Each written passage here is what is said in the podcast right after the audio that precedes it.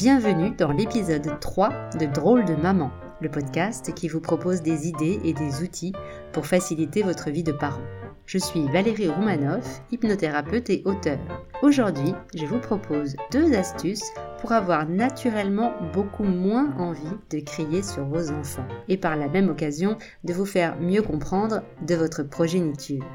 Avez-vous déjà remarqué que plus on crie et moins on est écouté? Et pourtant, il est vrai que moins on est écouté et plus on a envie de crier, pour se faire entendre justement, pour que l'autre prenne enfin en considération ce qu'on est en train de lui dire.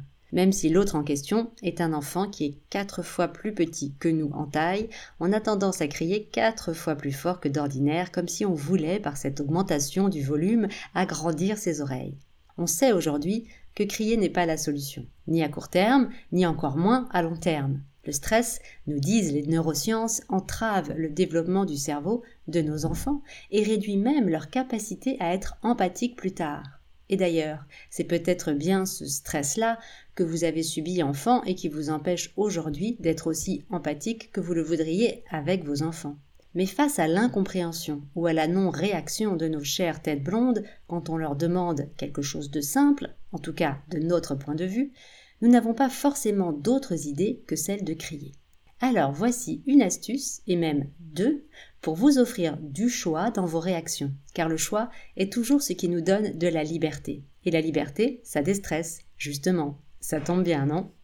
Quand un enfant ne réagit pas à une de nos demandes, par exemple on lui dit de venir manger, d'aller s'habiller, d'arrêter de jouer, bref, on voudrait qu'il fasse quelque chose ou qu'il arrête de faire quelque chose. On a tendance à lui parler de loin. Et plus on est loin, et plus on a tendance à élever la voix. Comme si tout était une question de niveau sonore, et que s'il ne bouge pas, c'est seulement parce qu'il ne nous a pas bien entendus. La première astuce consiste donc à se rapprocher, très près de lui, et tant qu'à faire, à se mettre à sa hauteur, c'est-à-dire à hauteur de ses yeux. Ça paraît très simple, mais vous verrez que vous aurez instinctivement déjà beaucoup moins envie de crier en étant tout à côté de votre enfant. Comme si en entrant dans son espace intime, vous vous connectiez automatiquement à la relation d'intimité justement qui vous relie à lui. La deuxième astuce consiste à chuchoter. Les enfants adorent les secrets, les messes basses et sont naturellement beaucoup plus attentifs quand on leur parle comme cela. Je vais te dire quelque chose. Tu sais, maintenant, c'est l'heure d'aller se mettre en pyjama. C'est très difficile de chuchoter en étant énervé. Alors vous allez automatiquement prendre un ton de voix beaucoup plus doux et agréable à entendre, ce qui entraînera naturellement et plus facilement la coopération de votre enfant. Vous pouvez aussi poser votre main sur son épaule ou sur sa main pour capter encore plus son attention. Il n'est pas nécessaire que votre enfant vous regarde dans les yeux pour vous écouter, contrairement à ce qu'on croit. Certains enfants, et certains adultes aussi, écoutent bien mieux quand ils regardent ailleurs ou qu'ils font autre chose. Car comme vous le savez, on écoute avec les oreilles et non pas avec les yeux. Et si votre enfant ne réagit toujours pas à ces astuces magiques, vous pouvez employer les grands moyens c'est-à-dire l'accompagner là où vous voulez qu'il aille, en le prenant par la main.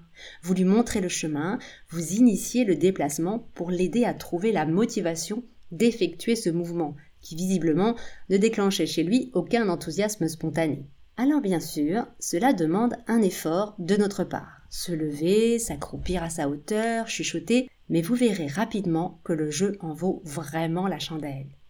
Et puis, Comment demander à notre enfant de faire un effort si nous avons nous-mêmes trop la flemme d'en faire? N'est-on pas censé montrer l'exemple? Parce que ce qui nous énerve finalement, c'est peut-être justement qu'on n'a pas du tout envie de bouger. Et quand on voit que notre enfant s'autorise à faire ce qu'on s'interdit de faire, cela fait monter une émotion désagréable à l'intérieur de nous. Pourquoi lui aurait-il le droit de s'amuser tranquillement alors que moi, je passe mon temps à m'occuper de tout et de tout le monde? En plus, quand je lui demande de faire un seul petit truc, il m'ignore. En allant plus loin, on peut même se rendre compte que notre émotion n'est pas provoquée par son absence de réaction, mais par l'interprétation qu'on en fait. Il m'ignore, ça veut dire qu'il ne me prend pas en considération, qu'il ne me respecte pas, et donc que je n'ai pas de valeur. Notre cerveau va très vite pour enchaîner des raisonnements qui mènent à des conclusions fausses. Il fait cela à longueur de journée sans même nous demander notre avis. Alors, pour déjouer ce mécanisme, vous pouvez vous chuchoter des mots doux à l'oreille, vous parler gentiment, en vous demandant ce qui vous ferait plaisir, ce dont vous avez besoin. Vous pouvez, pour cela, instaurer un rituel le matin au réveil, avant même d'ouvrir les yeux, en vous disant Bonjour, comment ça va aujourd'hui? Qu'est-ce qui te ferait plaisir ce matin? De quoi as-tu besoin en ce moment? Et en laissant les réponses venir à vous spontanément, vous saurez ensuite ce qui vous reste à faire pour passer une agréable journée. En faisant cela, vous verrez que vous aurez beaucoup moins souvent envie de crier sur vos enfants, qu'ils répondent ou non à vos demandes. Alors, pensez à chuchoter et cela deviendra vite une habitude agréable pour toute la famille. Si ce podcast vous plaît, abonnez-vous. Euh, pardon, je recommence. Si ce podcast vous plaît, abonnez-vous et partagez-le pour le faire découvrir autour de vous. Je vous dis à jeudi prochain et surtout, prenez soin de vous